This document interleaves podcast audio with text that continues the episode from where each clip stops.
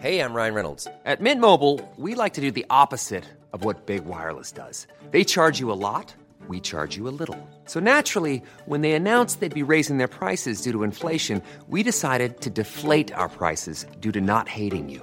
That's right. We're cutting the price of Mint Unlimited from $30 a month to just $15 a month. Give it a try at mintmobile.com slash switch. $45 upfront for three months plus taxes and fees. Promo rate for new customers for limited time. Unlimited more than 40 gigabytes per month. Slows. Full terms at mintmobile.com. Y me da mucho gusto recibir aquí en el estudio a Raimundo Sánchez Patlán, subdirector editorial del Heraldo de México. Bienvenido, mi querido Raimundo. Jesús, buenas tardes a ti y al auditorio. ¿Cómo estás? Gracias por estar aquí con nosotros. ¿Qué temazo traes, eh? Y yo lo comentaba en la mañana, en la mañana, hace ratito, eh, que se pongan de acuerdo si se va a promover el consumo abierto de drogas o si lo van a, van a incentivar su no uso. Bueno, finalmente, ¿qué va a pasar, Ray? Mira, ya, ya está agonizando la regulación integral del consumo de marihuana. Está agonizando. Está agonizando. Tienen hasta el 31 de octubre, estamos hablando del El jueves, jueves, los senadores, para cumplir esta orden de la Corte de regularizar y despenalizar el consumo de la hierba. Lo que intentó el Senado, muy bien intentado, pero que no les, les funcionó, fue regular la producción, la distribución la venta y el consumo. Era una reforma integral la que pretendía el Senado. Sí. ¿Qué pasó? ¿Dónde se atoró? Bueno, uno, las presiones de laboratorios, farmacéuticas, cigarreras, eh, pues reventaron prácticamente a los senadores que no supieron qué hacer. Tuvo que llegar la Junta de Coordinación Política que preside Ricardo Monreal a decir, bueno, vamos a discutir nosotros el tema porque en comisiones están out. ¿no? Mientras el tiempo se les iba consumiendo. Otra cosa que, que- que pasó, los consensos dentro de la misma Cámara de Senadores, pues no se han dado, eh, sobre todo en, en el, toda la bancada del PAN, que ya en corto les dijo que ellos no van a votar esa, esa iniciativa, y en un sector del- de los senadores del PRI, que tampoco la quieren, no estaban los consensos, y por lo tanto pues no llegaban a, a lograr los votos necesarios. Y tercero, las señales de Palacio Nacional. Claro. El Palacio Nacional les dijeron que tenían otras prioridades, y que la regulación de la marihuana pues no era una de ellas, y bueno, es una señal muy clara de que el inquilino de Palacio Nacional no está eh, ahorita con los ánimos de regular la marihuana. ¿Qué pasa con esto? ¿Qué pasa? Le están dejando prácticamente el mercado otra vez a los cárteles. Si no produces, ni te dedicas a distribuir, ni regulas esto de la distribución, ni regulas la venta, ni regulas el consumo, pues, pues vamos a seguir como hasta ahora con la con eh, eh, con la venta a través de los los cárteles que son los que están sacando la la pues la tajada de sí, cinco mil millones de dólares al año que se estima Sí. eh, dejan las ganancias por esta por esta hierba, esto de acuerdo a la Asociación Nacional de la Industria de la Cannabis, eh, a- hablando de que tenemos un mercado potencial de 7.2 millones de usuarios en México, y ahora lo que sigue es qué va a decir la Corte. La Corte del Senado le pide una ampliación del, del periodo, como denme chance, como cuando verificas, oiga, no pude verificar, vengo a que me den eh, una, una prórroga. Bueno, vamos a ver qué responde la Corte, la Corte no ha respondido, y en la Corte ya tienen lista una, una sentencia para despenalizar solamente el consumo. Va- Vamos a quedar otra vez atorados en la regulación, eh, perdón, en la, en la producción, en la distribución y quién vende. Vamos a quedar atorados ahí. Hay seis votos ya amarrados a favor de esta, de esta sentencia para despenalizar el consumo Sí. y faltan al menos dos, tiene que ser votada por ocho, por ocho ministros. Y te voy a decir qué votos faltan o quienes no se han pronunciado, Jesús. Es Yasmín Esquivel, la ministra, Sí. y Juan Luis González, el otro ministro, estos dos son los que puso el presidente López Obrador, y falta aún, eh, también por pronunciarse, Luis María Aguilar.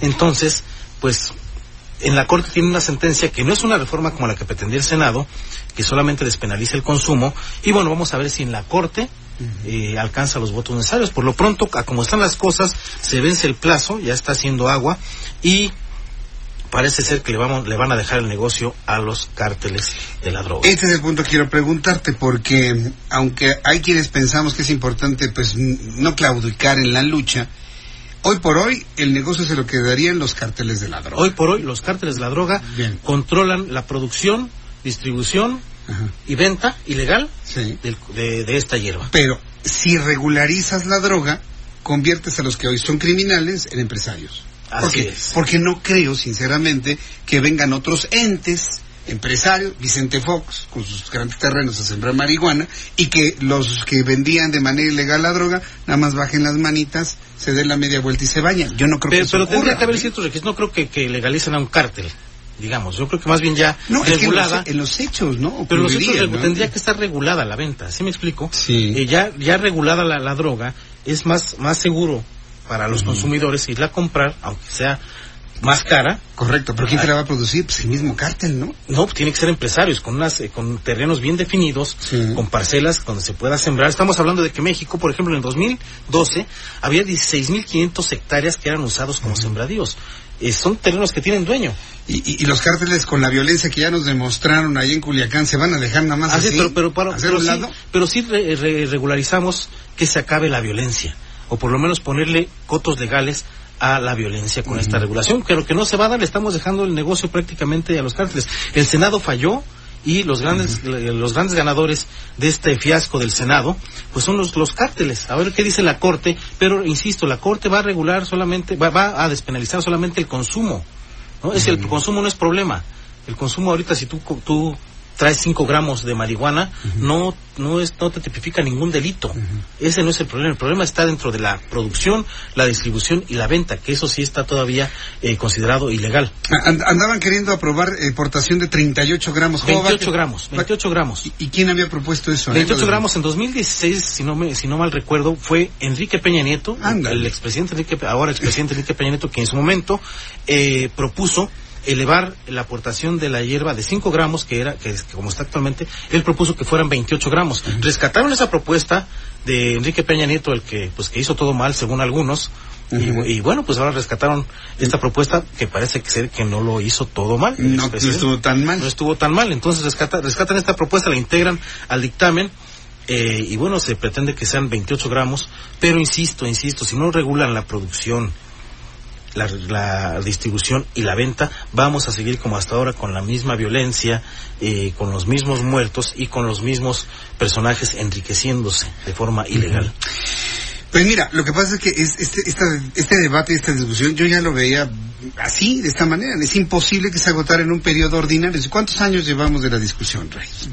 Lle- Llevamos como 10 años fácilmente. ¿eh? Yo me acuerdo que de los primeros que propusieron fue Víctor Hugo Círigo, recordarás, en una asamblea legislativa fue en 2000, 2002. 2002, 2003, por ahí. Claro. Por ahí sí, fue Víctor Hugo Círigo, el que Círigo. primero de los que, que, que propuso y metió una iniciativa a la asamblea, a la entonces asamblea legislativa del Distrito Federal, Sí. de, de, eh, puso su iniciativa para eh, legalizar el consumo en la ciudad. Sí. Y ahí se quedó y todos empezaron después a sacar sus iniciativas y es fecha que no podemos hacer lo que hicieron otros países, Uruguay, Canadá, eh, muchos estados de la Unión Americana lo han hecho y nosotros no podemos ponernos de acuerdo en este tema que nos está generando violencia y nos está costando muchas, muchas vidas. Es que sabes, sabes en dónde creo, desde mi punto de vista, que está el problema. No, no nos hemos podido poner de acuerdo, y me incluyo, como sociedad, así todos, gobierno y sociedad, en qué ámbito lo vamos a analizar. Porque si lo analizamos en el ámbito de la salud,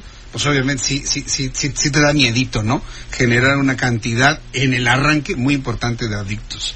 Pero ahora que tú hablabas del negocio, que habla, lo veas como un producto de distribución que genera recursos. Oye, ¿quién le dice? ¿Cuánto? ¿Cinco mil millones de dólares? 5 mil millones de dólares al año, ¿Al eso lo- año? Lo, estiman, la, creo que hasta hasta poco, ¿eh? Cinco mil millones, nada más de marihuana, ¿verdad? de pura marihuana. De pura marihuana. Estás hablando que son que cien mil millones de pesos. ¿Quién le dice no a cien mil millones de pesos? ¿no? Nadie. ¿Pero a costa de qué? Bueno, yo yo soy de los optimistas y yo me, re- me remito a la, a la historia. Eh, yo no creo que haya más adictos con la regulación. Yo creo que va a pasar como con este, en Estados Unidos cuando se prohibió el alcohol. Sí. Cuando se volvió a regular no hubo más alcohólicos. La, la tasa de alcohólicos se ha mantenido más o menos eh, estable. No, yo creo que no va a subir. Yo creo que tenemos que fomentar más bien esa educación de todas las drogas lícitas y no lícitas. Es que ese es el problema. Por ejemplo, los países con los que nos comparan ya tienen resueltos muchos asuntos de vida, oportunidades, trabajo, estudio, dinero y demás. Aquí un chavito que se vuelve adicto a la marihuana no tiene nada. Ni oportunidad, ni seguridad de la escuela, mucho menos de trabajo. En su casa hay pobreza o está fracturada. Ese es, ese es lo- el problema que a mí, que, que yo veo, que eso nos vuelve muy diferentes a otras sociedades que Pero- ya consumen droga, que tienen otros problemas ya Pero sin, embargo, el problema no es exclusivo de las clases bajas. La marihuana no solamente lo fuman las Claro, clases bajas, bueno, es- sí, de hecho es la más consumida en México.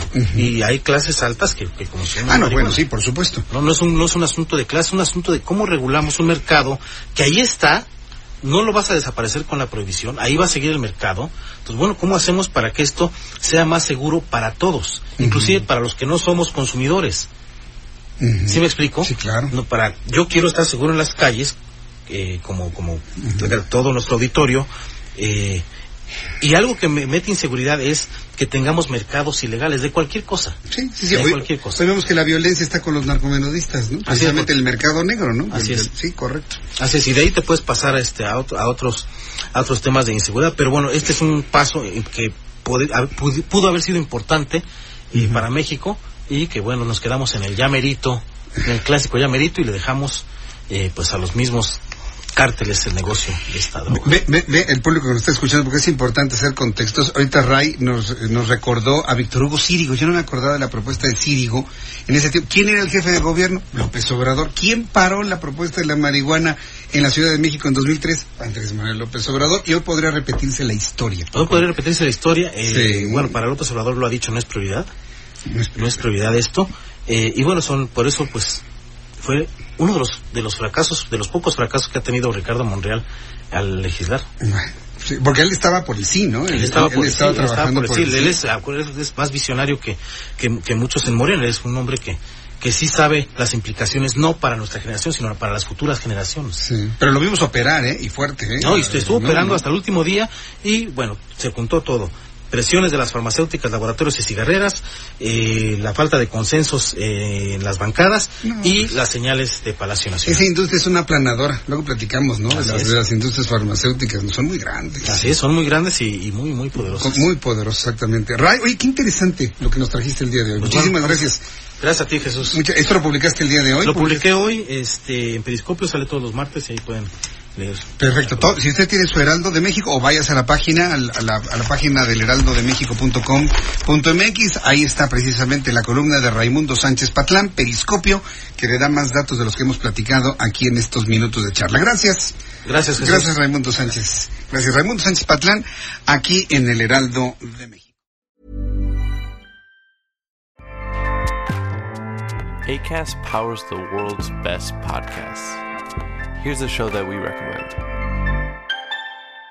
The Real Housewives is a guilty pleasure for most, but if you're looking to not feel guilty about that pleasure, tune in to Everything Iconic with me, Danny Pellegrino, where I break down all the messy moments and behind the scenes antics of Bravo's popular franchise. And on Everything Iconic, I also interview celebrity guests like Kelly Ripa, Kiki Palmer, Drew Barrymore, Cameron Diaz, and more about their guilty pleasures, their past work, and so much more. So if you're pop culture obsessed and find yourself watching way too much reality TV like me, tune in to Everything Iconic with Danny Pellegrino wherever you listen to podcasts. ACAST helps creators launch, grow, and monetize their podcasts everywhere. ACAST.com.